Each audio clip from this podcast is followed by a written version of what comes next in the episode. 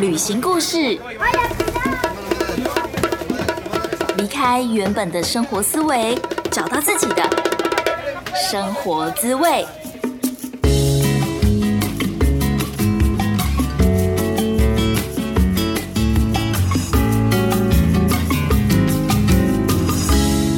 Hola, Hello，欢迎来到贾斯敏游牧生活第三十一集，我是 Jasmine。上个礼拜，贾斯敏接受了复兴电台的采访，聊了很多关于华语老师还有墨西哥的生活。那今天这集呢，我就想要综合之前被很多 podcaster 啊，或者是电台的访问当中，常常聊到华语老师的问题，也结合了很多最近我在做华语老师咨询的时候，很多来咨询的朋友会提到的问题。那这集我就希望可以集大成，让大家更了解关于华语老师的这份工作。如果你是第一次听到贾斯敏的声音，跟你自我介绍一下，我是一名线上华语老师。因为非常的喜欢语言交换，再加上我觉得我自己的个性算是比较热心助人，很喜欢帮助人回答问题，而且因为我最理想的生活就是要过着旅居的人生，所以呢就开始自己摸索学习，从一个朝九晚五的上班族，虽然完全没有教育跟华语的相关背景，但是靠着自己的摸索，就成为了一个真的可以在世界各地走。走跳的华语老师。至于我是如何成为华语老师的呢？各种故事啊，大家可以去听之前的第七集到第九集有详细的描述。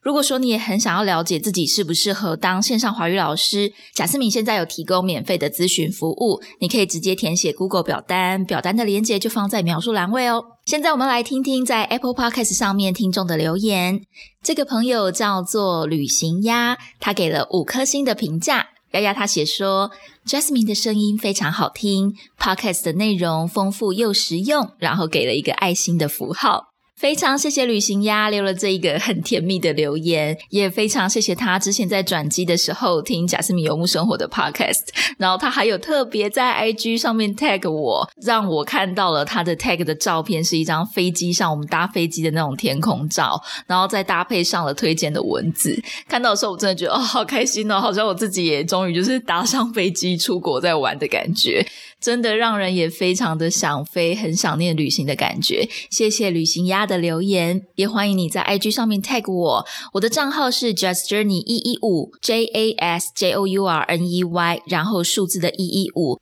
在我的 IG Story 上面，常常会 po 一些呃，可能我最近在乱煮的食物啊，或者是搬到恒春之后在海边的生活。如果你有什么悄悄话想跟我说的话，也欢迎你直接私讯我。其实我好像还跟蛮多听众朋友聊到蛮多呃人生的低潮啊，或者是人生的茫然，或者是职涯生涯上面的选择。当然，我不是一个很专业的人，可是我很愿意听大家的分享。另外，如果你是用 iPhone 手机的话，也邀请你到 Apple Podcast 上面打新评分。希望透过你的分享。可以让更多人知道这个节目。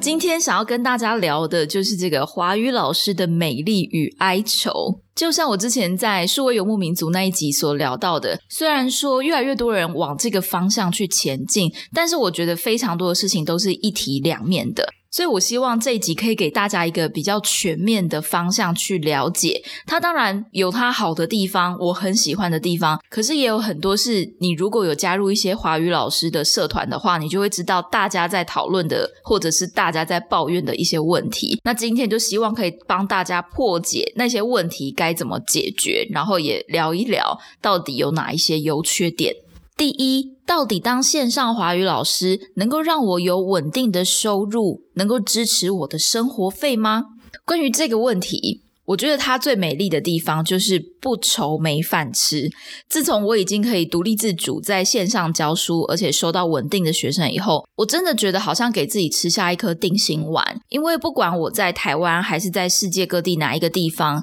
只要有人想要跟我学中文，或者是只要网络上有人想要跟我学中文，其实我就有收入了耶。那个收入，如果说我只是想要支持我的生活费的话，在台湾的生活费也许是两三万块台币上下，这真的是没有问题的。所以我觉得当线上华语老师可以很支持我，非常弹性的选择我每个礼拜的工时要多少，或者是可以很弹性的设定我每个月希望的工作时数有多少。那如果说我今天不想要花那么多时间在工作上面，我希望能够花比较多的时间在我的 podcast 上面。我真的可以很自由的调整我的工作时间，然后同时也让自己有饭吃。我觉得这是当线上华语老师最自由、最快乐的地方。但是它的忧愁呢，就是很多人会认认为它是一个薪水不上不下的工作，吃得饱但是饿不死。尤其以我之前在墨西哥当华语老师的经验，其实整体来说，中南美洲或者是东南亚能够给华语老师的薪资并不是太高的。甚至你会觉得说：“天哪，我离乡背景到中南美这么遥远的一个地方，为什么我的薪水还是只有台币两三万块？”但这就要回到，因为你生活的环境相比东南亚，或者是相比中南美洲当地人，他们的平均薪资可能只有台币一两万块。那么，如果你是受聘于一家中文学校底下的话，其实学校已经可能尽量的给你到两三万块的薪水，是比当地人还要高的。但你如果跟台湾相比，你就一直说天哪，为什么我只有 deserve 这么低的薪水？所以要怎么样可以突破这种低薪的状况呢？我觉得真的就是要回到自学跟进修。毕竟我们是当老师的嘛。如果说你每一次的教学内容都一直是一样的上课方式，如果说你还在用非常传统以前早期我们学英文的方式，在学校体制内的那种制度来教的话，我觉得就相当的不活，或者是这个语言可能会被你教的很死很无聊。可是呢，如果你身为一个老师不断的去自学，不断的去上课进修，去学习更好的教学方法，去学习怎么让学生更有效率的学会这个语言。那么我相信学生是可以感觉得到的，你就不需要跟所有的人一起销价竞争，而可以因为你自己很有能力，所以学生自然会去选择他认为对他来说学习效益相当好的老师。这时候，就算你涨价涨了可能五十块台币、一百块台币，我觉得至少会有一半的学生会愿意继续跟你学习上课的。举个例子来说，我自己非常的喜欢瑜伽。从我有第一份工作开始，我的一个休闲娱乐就是会去上瑜伽课，可能是一些运动中心里面开的团班，甚至当我到墨西哥的时候，我也会去报名他们健身房里面的瑜伽课，那就是跟着就是老师这样做。虽然说我听不懂。西班牙文，一直到最近因缘际会，我的室友就是一个瑜伽老师，那我就跟他上了一对一的瑜伽课。虽然说费用是比团班还要来得高一些，但是我觉得我好像对瑜伽这个运动又重新认识了一番，这是我之前练了这么久的团班课都没有发现到的事情。很多细节、肌肉上的应用，才知道说原来以前我都用错力，原来以前我都只是。就是装模作样嘛，就只是看着老师做，但是其实很多细节啊，或者是很多内心的想法，我怎么看待这个动作，我怎么期许自己要达成什么样的动作，那些状态，如果说你没有一个老师一对一的跟你讨论、跟你沟通、咨询的话，真的就算你上了十年的团班瑜伽课，你都不会得到。诶那么把时间拉长来看，一对一的私人瑜伽课不是比较划算吗？然后另外一件事情是，如果我跟这个老师已经建立了蛮深的连结，然后我们也很习惯我们上课的方式，还有沟通的方法。当我跟他上了一年课以后，当老师说他要涨价，可能五十块台币或者是一百块台币的话，是不是我也会觉得非常的有价值？我会多愿意付这个钱，因为这一年跟他上课，我真的学习到很多。然后我希望可以再更精进自己这一块的学习。所以回到华语老师，与其一直抱怨为什么华语老师的时薪这么低，你可能比教英文的还要低，那你还不如去好好的进修，增进自己的教学能力，让学生很想要紧紧的跟着你。第二个美丽与哀愁也是关于钱，就是年薪百万。很多人会听到说：“天哪，你当华语老师年薪百万嘞，好好哦。”如果说你看到这样子的新闻报道，或者是社群媒体的分享文，真的，请你先去看一下这一份工作机会是在哪里。如果说这份工作机会它是发生在美国、加拿大或者是澳洲，那么台币的年薪百万，在这些国家算是非常正常。符合普通人标准的一个薪资条件，因为当地的物价很高啊，所以你不能够单单的听到年薪百万这句话就来评断这个工作的待遇是好还是不好。那如果说你就是在这些比较高消费的国家生活，然后你能拿到的相关华语老师的工作，或者是整体的老师的薪资在这个国家就是没有那么高的话，你该怎么办呢？有几个可以开源增加收入的方法。第一条路一样，你要以华语老师这个专业为背景。例如说，如果你是一个非常美术设计非常漂亮，然后常常可以做出很漂亮的 PPT，或者是做出很漂亮的学习单的老师的话，你可以卖课件呐。有很多的网站，或者是有一些华语老师的社团，你都可以在上面分享你的教材，然后收取一些些的费用。这些不就是你的另外一个被动收入吗？另外一个方法是，你可以开团班。假如一对一的学生，你是收二十美金，大概台币六百块左右。那么，如果你开团班的话，也许一个学生你收一半的价钱，三百块台币而已。但是来了四个学生，你的时薪马上就提高到一千二，诶这样不就是一个开源的方法吗？第三个方法，你可以经营自媒体，每天或每周稳定的 Po 文，甚至之后卖线上课程，又是一个被动收入了。最后一个，如果说你是要在国外生活，而且是长达五年或是十年的话。你就可以考虑创业啊，像是自己当校长，自己开一间语言学校。在一开始也许是没有到那么大的规模，但是你可以从比较小型的开始，也就是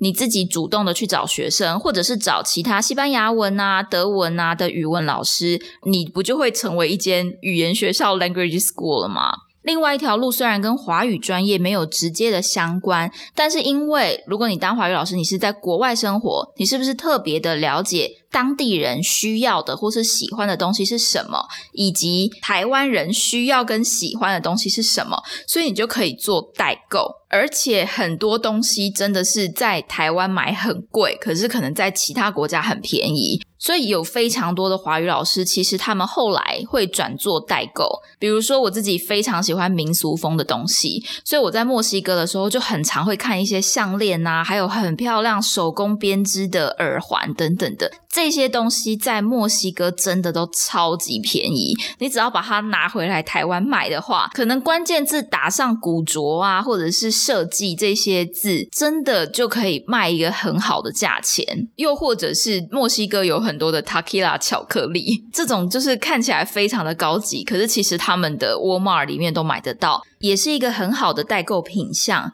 那如果说你常常会往返台湾跟国外的话，当你在免税商店的时候，像现在美金这么低，多帮忙带几罐保养品，也是可以帮你赚一些机票钱回来啊。另外一个很多在国外的华语老师，他们也会同时做的兼职工作是翻译，因为大部分你在国外生活久了，可能你就有呃，像是在墨西哥就有西班牙文的能力，而且墨西哥有很多这种大型的工业展览啊，或者是商业贸易展览，那么你就可以利用这样子的机会去多接一点外快。最后一个是，其实在国外学中文的学生当中，有非常多的人都是。经贸背景出身的人，或者是大老板，他们可能在跟中国人做生意，做进出口的贸易，所以你就很容易在跟学生上课的过程当中，或者是跟学生聊天的过程当中，更了解这些国际情势。甚至他们如果公司里面有需要像你这样子的人才，中文好，英文好，甚至当地语言可能是西班牙文也很好的话，也会有很多的工作机会。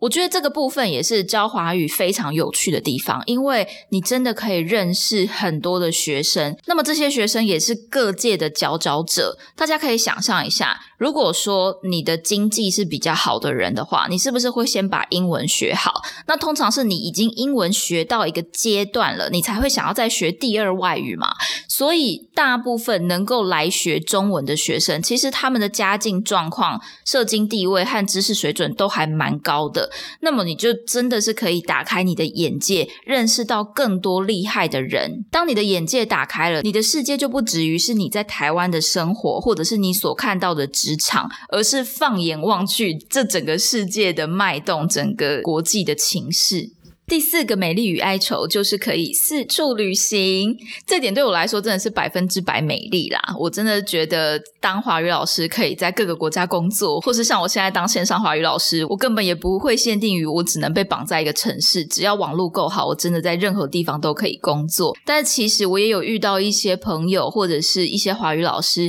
他们也许是透过教育部外派好了。那其实教育部外派它是有规定的，因为台湾的外交关系，所以每年。政府可以试出的职缺可能是相对的有限。那每年都有这么多的华语文相关科系的学生、大学生、硕士生毕业，大家都会去抢这些职缺。所以教育部有规定，你最多只能够被外派四次。通常契约可能是一年一聘，或者是两年一聘。那么你只要被聘过四次之后，你就不可以再透过教育部外派了。所以虽然是老师，但并不代表是一个长期稳定的饭票哦。第二个问题就是关于感情啊，或者是家庭的稳定。当华语老师二十几岁的时候，会觉得这个世界很大，我想要出去闯一闯。但是呢，就要面临跟台湾的男女朋友分开，或者是看看他的男女朋友可不可以跟他一起到国外生活，或者是可能就是必须要走上远距离恋爱的这条路。但远距离恋爱真的又非常的不容易，因为时差的问题，然后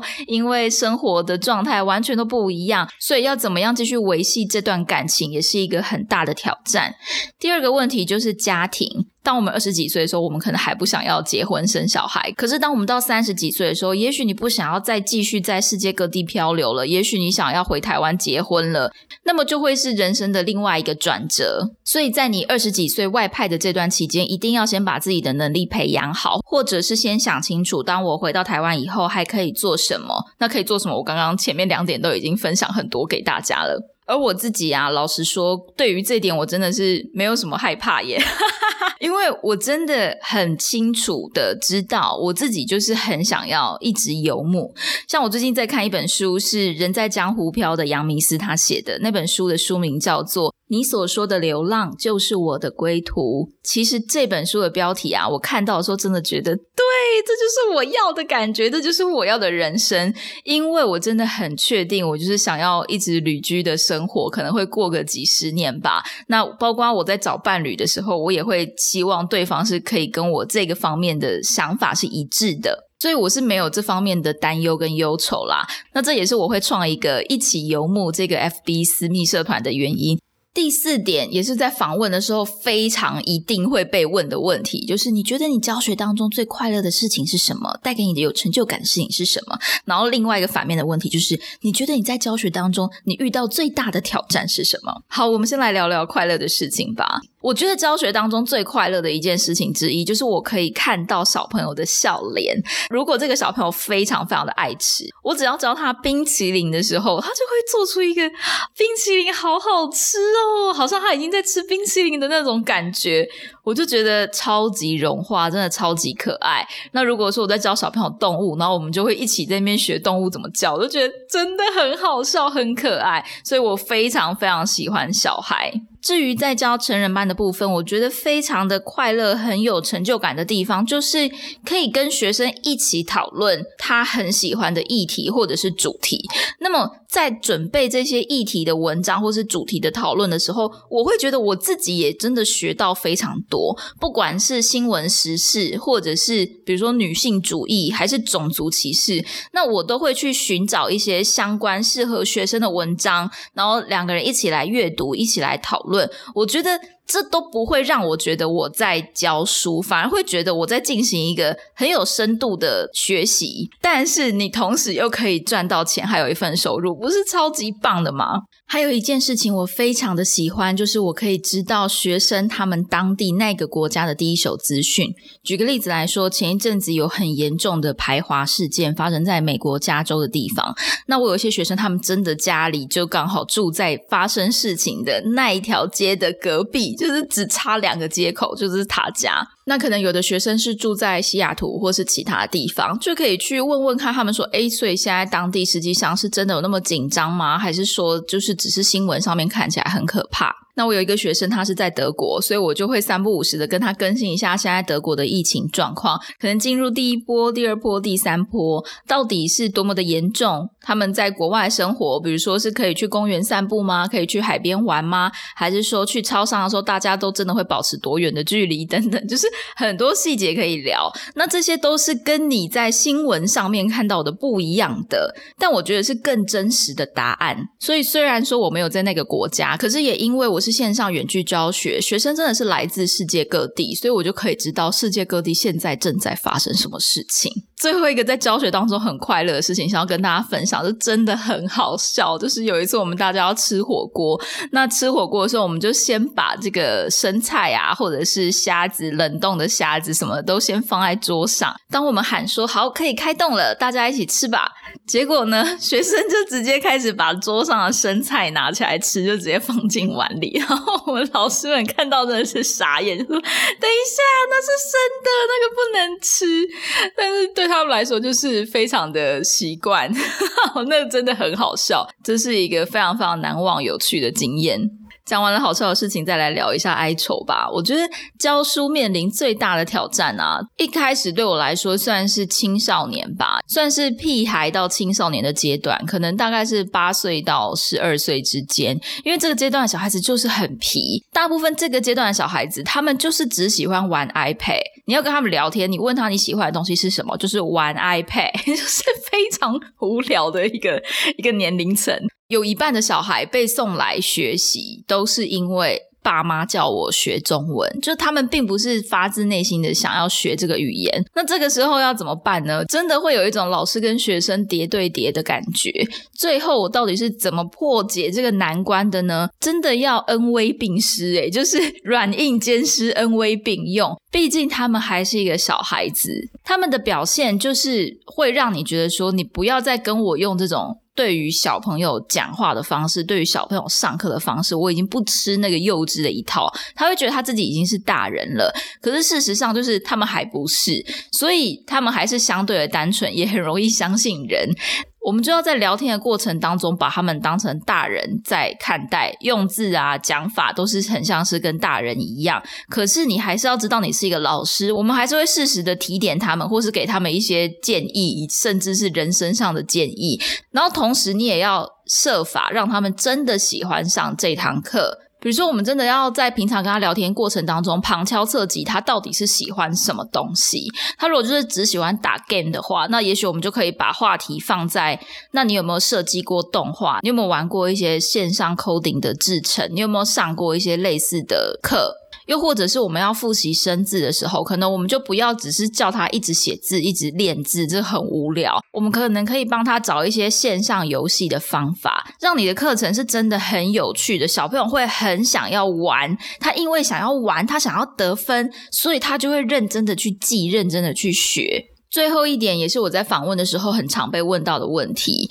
就是你会给想要成为华语老师的人什么样的建议呢？我觉得大家要回到你要做这件事情的初心，也就是动机。这也是我在咨询的时候一定会问的问题：为什么你会想要当华语老师？像我就是很喜欢语言交换，我觉得跟外国朋友聊台湾的文化啊、台湾两岸政治的文化啊，或者是听他们讲墨西哥跟瓜地马拉有什么不一样，听他们讲他们的爷爷奶奶、阿公阿妈移民到美国的故事，又或者是听德国的学生讲，在二战的时期，他的爷爷奶奶是如何的从俄罗斯逃到德国，这种语言交换、历史文化，我都非常喜欢。之前也有交过一个美国男朋友，然后我们很常讨论东西方爱情观、价值观、金钱观、人生观不一样的地方，这些都是我非常喜欢，而且我在教学的时候非常享受的事情。那你呢？你觉得你如果想当华语老师，你的动机是什么？如果说你的动机只是哦为了钱呐，然后听说有一个外快的机会，那我就真的建议你，你可能就不太适合走这条路啦。因为赚外快可以兼职的工作有很多，远距工作可以不受地点时间控制的工作也有很多。那你为什么要选择教书？